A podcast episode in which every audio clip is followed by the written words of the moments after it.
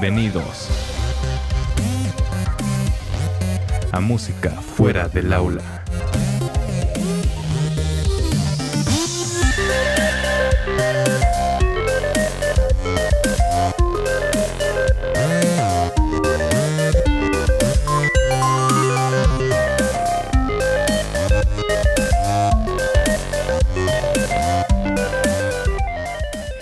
Hola a todos, bienvenidos a Música Fuera del Aula. Yo soy Adriana. Y yo soy William. Y antes que nada, los invitamos como siempre a seguirnos en nuestras redes sociales, donde nos pueden encontrar como arroba música fuera del aula en Instagram y como música fuera del aula en Facebook. Así es, y pues no se olviden de escuchar nuestro episodio anterior. Tuvimos invitado al director de orquesta Jorge Vázquez, director de la Orquesta Filarmonía. Estuvimos platicando y nos contó un poco de su historia, de cómo es que acabó convirtiéndose en director y cómo ha sido para él hacer un proyecto desde cero aquí en su ciudad natal, Jalapa. Y pues nada, no se lo pierdan.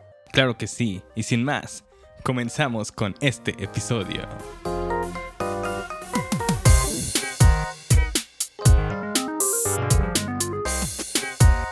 Música fuera del aula.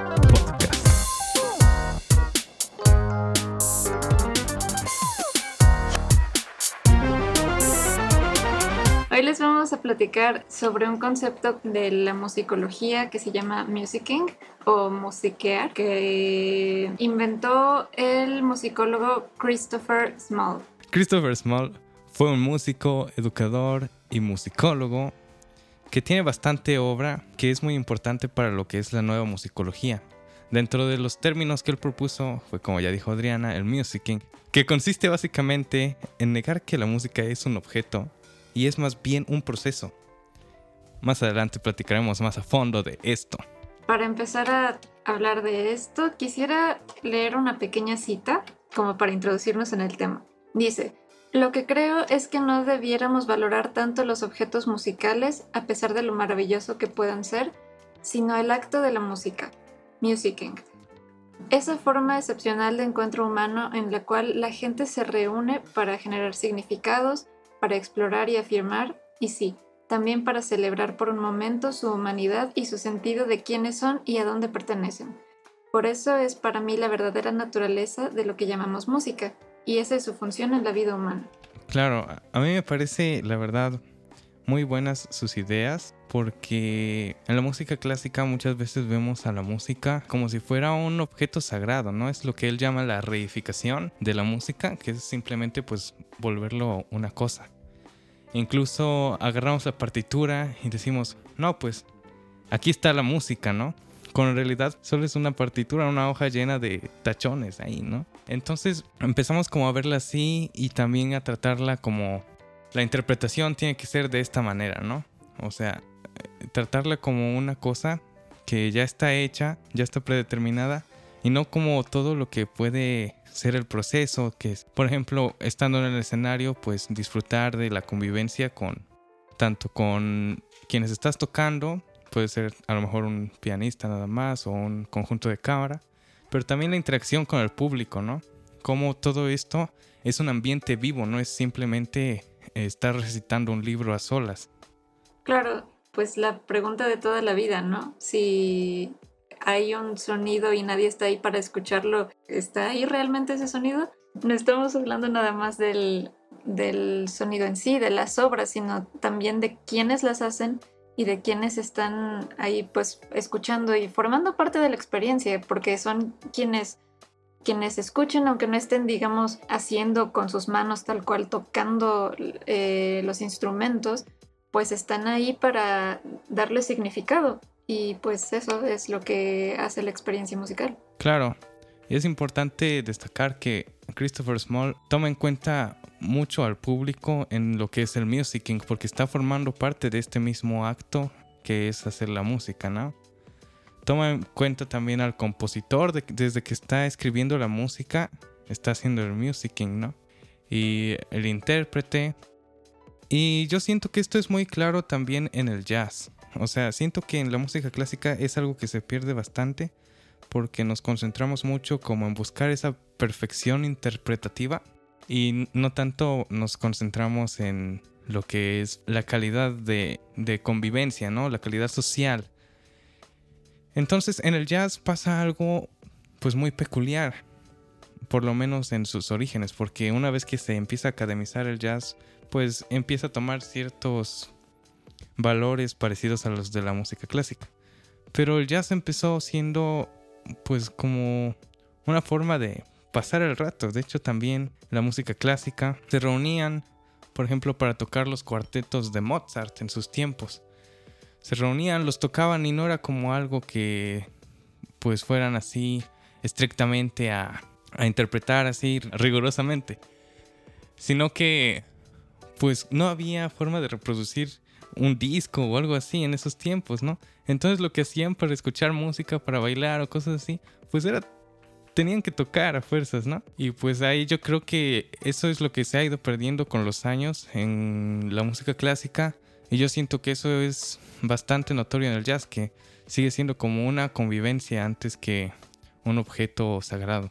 Claro, porque el concepto del musicking creo que también invita a tomar en cuenta la función que tiene la música en la sociedad. De hecho, otra pequeña cita eh, dice, aquellos que están musicking se están diciendo a sí mismos, uno a otro y a todos los que están escuchando, esto es lo que somos.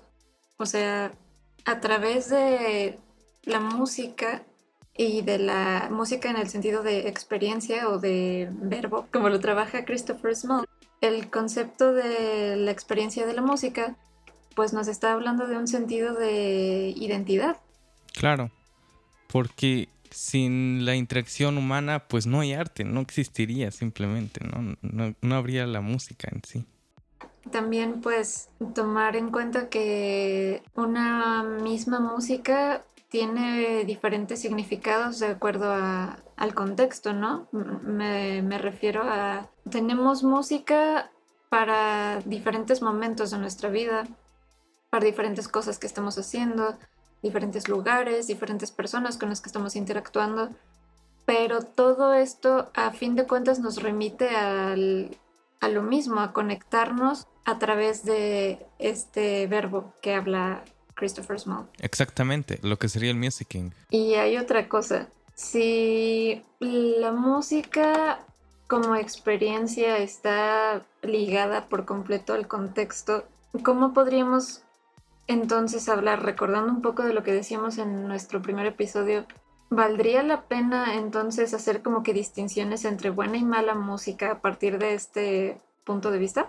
Claro, es que el contexto aquí es algo muy importante porque ahora escuchamos música de compositores clásicos y ahora le damos un valor como que muy grande cuando ellos en sus tiempos, cuando se estrenaron sus obras, obras de Debussy, por ejemplo, cuando se estrenaban, pues no, no agradaban al público y ahora pues ya las tomamos como algo, pues un objeto de arte así que tiene su valor, tiene que ser respetado porque pues es algo bueno, ¿no? Claro, porque aportó algo a, la música como disciplina, por decirlo así, que no se había hecho antes, era algo nuevo.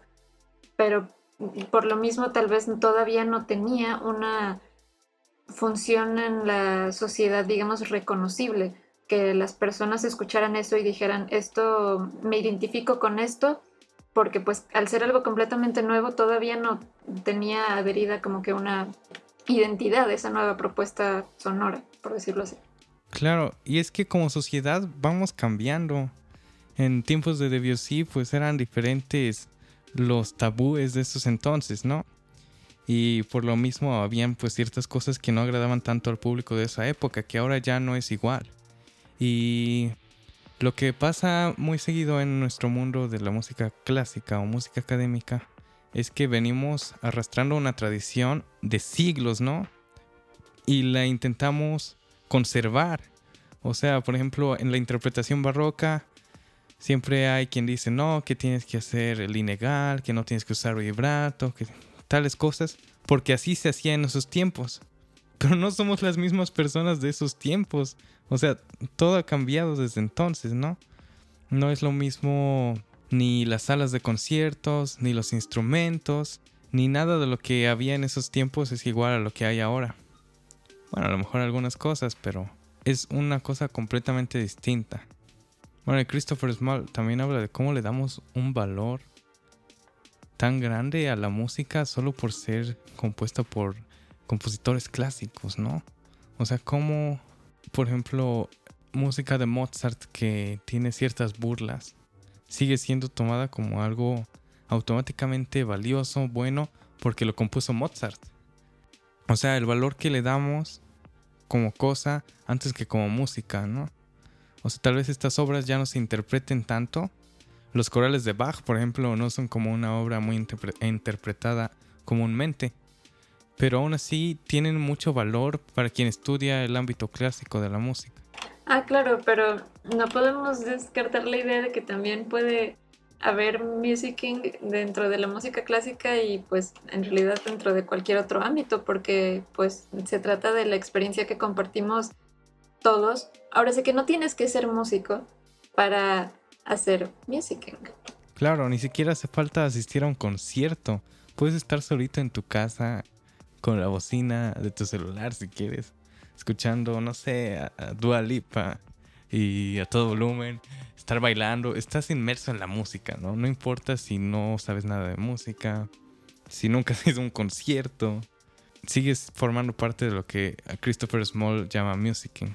Exactamente, y, es una... Si estar en, solo en tu cuarto escuchando a Dua Lipa en la bocina de tu celular te satisface ahora sí que lo que tú quieres hacer, que es, no sé, ponerte a bailar o disfrutar la música, lo que sea, eso ya es una buena experiencia. Y es, ahora sí que eso es todo lo que necesitas.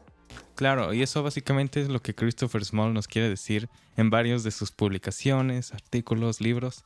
Pues que el musicking no requiere de nada, simplemente de estar dentro de un acto musical.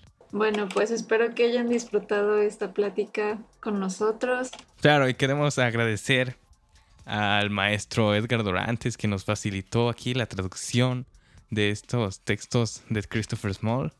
Y posteriormente, en algún capítulo siguiente de este podcast, podremos tener aquí a Edgar Dorantes de invitado, entrevistándolo, para que nos comente un poquito de sus interesantes perspectivas que tiene dentro de la música. Por último, queremos que nos respondan una pequeña pregunta que dejaremos en nuestras redes sociales, que es, ¿cuál ha sido tu experiencia musical más significativa? Puede ser un concierto, puede ser que seas músico y un concierto que tú hayas dado, un concierto que hayas asistido. Compártenos por favor en nuestras páginas, redes sociales y pues nos vemos en el siguiente capítulo. Gracias. Adiós. Música fuera del aula.